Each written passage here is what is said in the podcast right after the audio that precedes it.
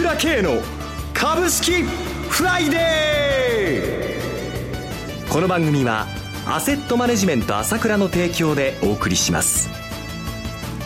皆さんおはようございます。アシスタントの浜田節子です。朝倉慶の株式フライデー。パーソナリティはアセットマネジメント朝倉代表取締役で経済アナリストの朝倉慶さんです。朝倉さんおはようございます。おはようございます。よろしくお願いいたします。ます。そして毎月第3金曜日は個別銘柄スペシャルのゲストといたしまして経済評論家の山本伸さんをお迎えしてお送りいたします。山本さんおはようございます。おはようございます。よろしくお願いいたします。よろしくどうぞ。連日リオデジャネイロオリンピックの熱戦繰り広げられていますが。盛り上がってますね。ねえメダルラッシュでもう本当ですね、い今日もすごかった、昨日もすごかったでね。ええそうですね。もうちょっと。相場に目がいかない人が多くなっちゃってるかもしれませんね。その相場ですけれども、今週はどのようにご覧になられてますか？そうですね。はいまあ今言ったオリンピックもあって、世界的に薄商いというのはあるんですけども、はいまあやっぱり面白いですね。人間の心理でしょうかね。オリンピック中というこことで堅調というか、まあ盛り上がってきているという中で、ええアメリカ中心にね、えー相場自体はいいんですけど、日本のところはね、まあ今一歩というところはあるんだけれども、まあやっぱりこれは円相場がね、はいやっぱり100円割れ、もう定着しそうな流れですよね。ええこの流れの中では、むしろよく1万6000の上にいるというふうに思った方がいいかもしれませんね。今までのことを考えれば。はい。やはりですね、この、まあ、円高という動きは絶対的な動きが今あると思います。えーそれとともにやはり相場を支えているという意味では、はいやっぱり日銀の政策がかなり大きかったと思いますね。ETF の買い入れ期待っていうのは根強そうですすいでかね。ね。まあ、昨日は入らなかったものの、8月4日と8月10日に、まあ、707億円入れましたよね。はい。そうすると今ね、2兆円できるかできないかってところで、まあ午後だけ考えれば1兆円しかできないわけだから、ね。ここにズバーンと700億入るというのは大きいわけで、今まで日本の相場っていうのはもういいように売り仕掛けされてましたけども、はい。やっぱり売り仕掛けの手法も、まず午前中はできないなというふうにまずなってきたと思いますね。はい。日銀があ出ないのを確認して、まあ昨日みたいに午後売るとかっていうのがまあパターンになってきたという感じと、ええ。今度はそういったこう外部要因があ非常に混乱してなければ、ああ、午前中下がったところで買おうっていうね、先物買おうっていう、こういうトレーダーはものすごくいると思いますよ。そうすると下値も限定的に。ええこの状況っていうのは、まあ一応、まああーどういうふうになれるのかなっていうぐらいまで、えどういう具合になってくるのかなっていうのは、いろいろレコードが出てくると思うんですけども、この記録が出てくると思うんですけど、それまでちょっとこう、下がったらとにかく午後は上がるから買おうっていうトレード、だからかえって下値が硬くなる午前中の段階、下がりづらいと、ええいう状況というのはですね、かなり続くんではないかと思いますね。だからそれ、そうですね。はい実際その6月24日、あの、イギリスが EU 離脱を決めた次の日ですよね。はいあ決めた日ですよね。あの選挙の次の日ですね。すねはいあの時もやっぱり100円割って、99円08銭まで来たのかな。はいあの時やっぱり1万4864円。そうですよね。年初来安値非常に今までは円高に対して非常に抵抗力がなかったってところ、先ほど言いました、いいようにやられてた。あこれがまあ、やれなくなったということはやはり大きいですね。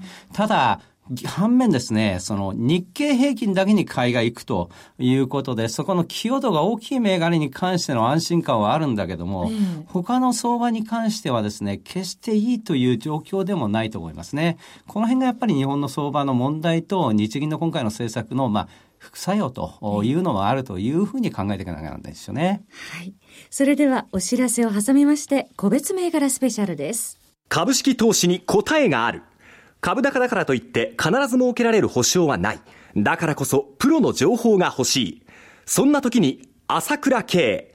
経済予測のプロ朝倉慶の情報はアセットマネジメント朝倉のウェブサイトで日々無料でリアルタイム配信中。迷ったら朝倉慶。キーワード朝倉慶で検索を。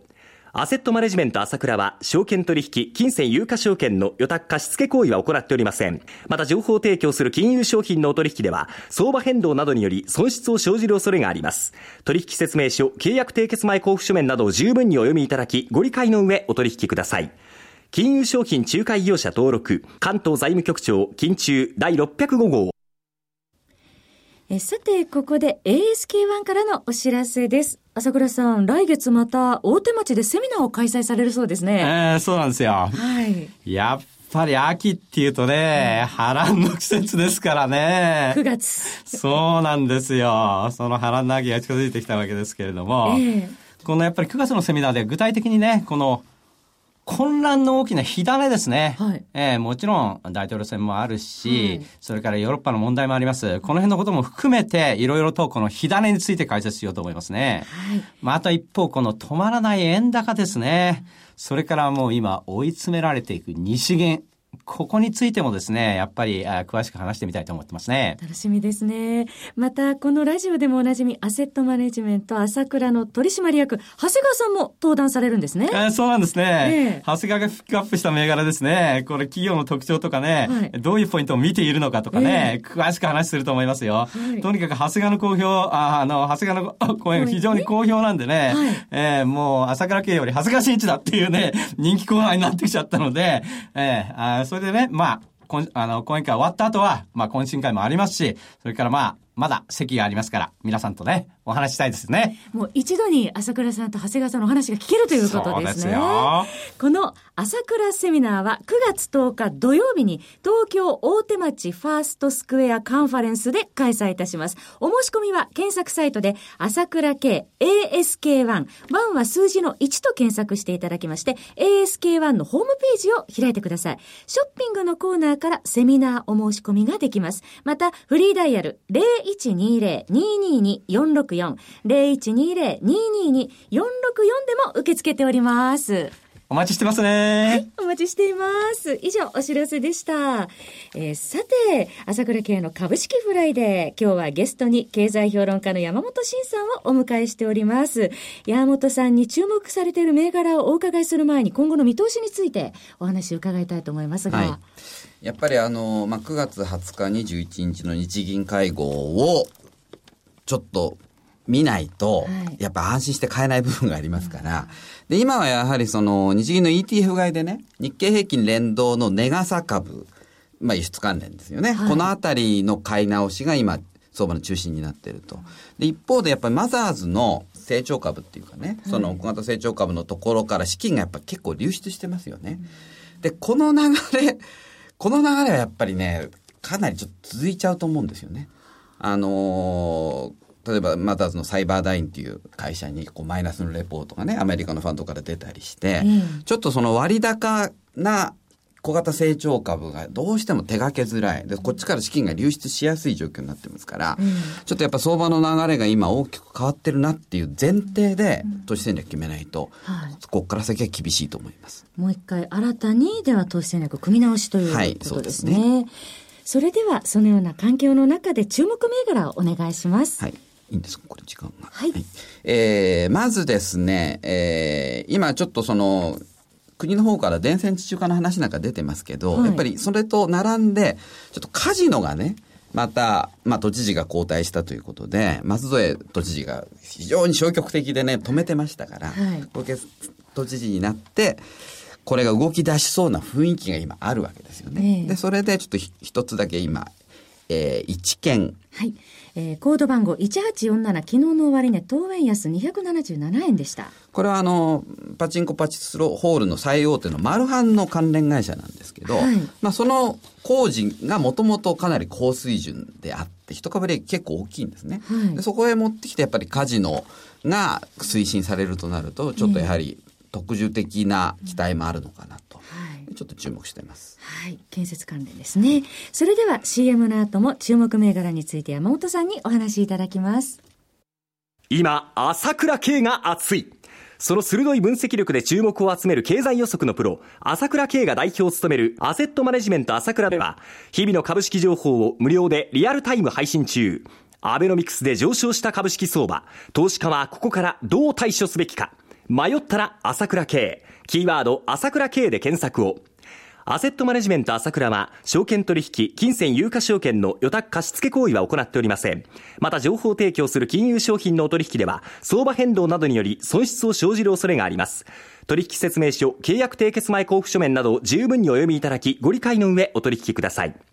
金融商品仲介業者登録、関東財務局長、金中第605号。えさて、山本さん、続いての注目銘柄は何でしょうか？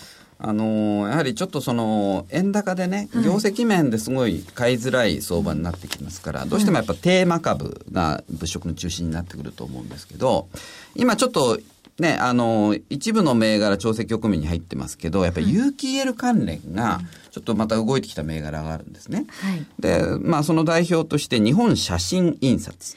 コード番号7915、昨日の終値262円高2688円、えー、昨日は2706円まで買われる場面があって、年初来高値更新です。まあこの相場で勢いがあるわけですけど、はい、まあその材料としては、やっぱりこの会社タッチパネルの大手なんですよ。はい。で、有機 EL がこれからまあ液晶に変わってディスプレイの本命になっていくわけですけど、有機 EL に変わるとタッチパネルの方式がちょっとこの日本写真印刷が手掛けているフィルム方式っていうのがかなり有利になると見られてるんですね。うん、っていうのは、今までガラスセンサー方式って、ガラスに基板を書いてでやる方式が多かったんですけど、はい、この会社はそのフィルムですから、有機 L っていうのはそのガラス使わないでいいわけですから、いわゆる曲面とかね、ま、曲げたりもできるようになると。柔軟性が出てそう、そうなるとやっぱガラスがちょっと不利になりますよね。えー、まあ、ちゃんとあの、形成できなくはないんですけど、やっぱフィルムだったらもう柔軟性がありますから、はい、非常に対応しやすくて、シェアが相当上がるんじゃないか。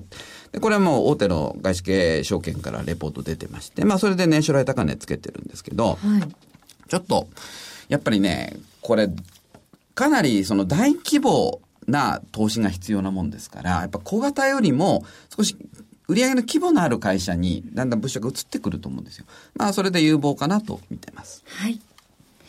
でもう一つは、まあこれはその先月も先々月も言っているんですけど、アメリカのその排出ガス規制で ZEV 規制っていうのがあるんですけど、はい、それで電気自動車がかなり今後増えるということで、はい、一つは日立金属。コード番号5486、昨日の終値6円高1159円。はい。で、これはあの、ネオジウム磁石っていうね、その、いわゆる電気自動車とかハイブリッド車なんかにもモーターが必要なんですけど、はい、それに不可欠な高性能磁石で、まあ、特殊が見込めるかな。あと、安川電機。コード番号6506、昨日の終値25円安1412円でした、はい、電気モーターを制御するのにはインバーターが必要不可欠なんですけど、これの世界最大手です。はい電気自動車関連でした。番組もそろそろお別れのお時間です。今朝はゲストといたしまして、経済評論家の山本慎さん、パーソナリティは、アセットマネジメント朝倉代表取締役、経済アナリストの朝倉圭さんでした。お二方ともどうもありがとうございました。失礼しました。私、朝倉圭が代表を務めます、アセットマネジメント朝倉では、SBI 証券、楽天証券、証券ジャパンへの口座開設業務を行っています。私どものホームページから両証券会社の口座を開設していただきますと、週2回無料で銘柄情報をお届けするサービスがあります。ぜひご利用ください。それでは今日は週末金曜日、頑張っていきましょうこの番組は、アセットマネジメント朝倉の提供でお送りしました。最終的な投資判断は、皆様ご自身でなさってください。